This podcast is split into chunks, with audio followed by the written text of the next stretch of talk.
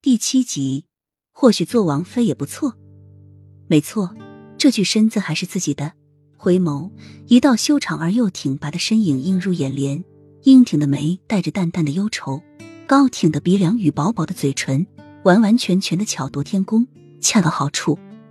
还没等于梅反应是怎么回事，那个男子就靠近自己，男性特有的气息就朝自己扑来。姑娘，不管你是谁。以后你只有一个名字，莫雨涵。你现在的身份是当朝宰相的二千金，今天你就要披上嫁衣，嫁入王府，坐上王妃。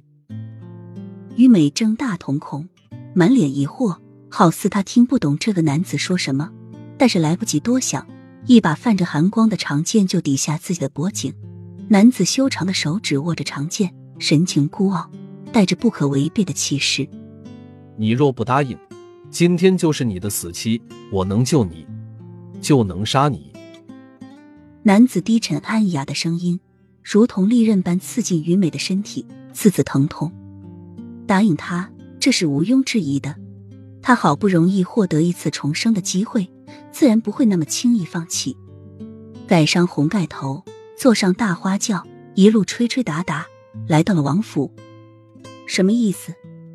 于美不解的问。跪在地上的人，她是被强迫按上一个二千金的头衔，逼迫着嫁给王爷的。为何说自己救了莫府三百多口人命？跪在地上的灵儿抬起稚气未脱的面容，将莫府的事原原本本的告诉了于美，并且恳求于美一定要继续扮演好莫雨涵的身份，不然莫家就会招来杀生之祸。于美不是傻子，真正的莫雨涵和心上人私奔了，而自己这个冒牌货。又顶替了莫雨涵的身份嫁入了王府。如果说出去，自己也是死路一条。唯一的办法就是继续扮演莫雨涵的身份。于美轻轻皱起好看的眉头，美丽的杏眼满是忧愁。本以为重生之后自己会好过一点，但却依然好不到那里去，反倒成了替代品。也许做个王妃也很不错，至少可以过着衣食无忧的生活，不用像前世那般凄苦。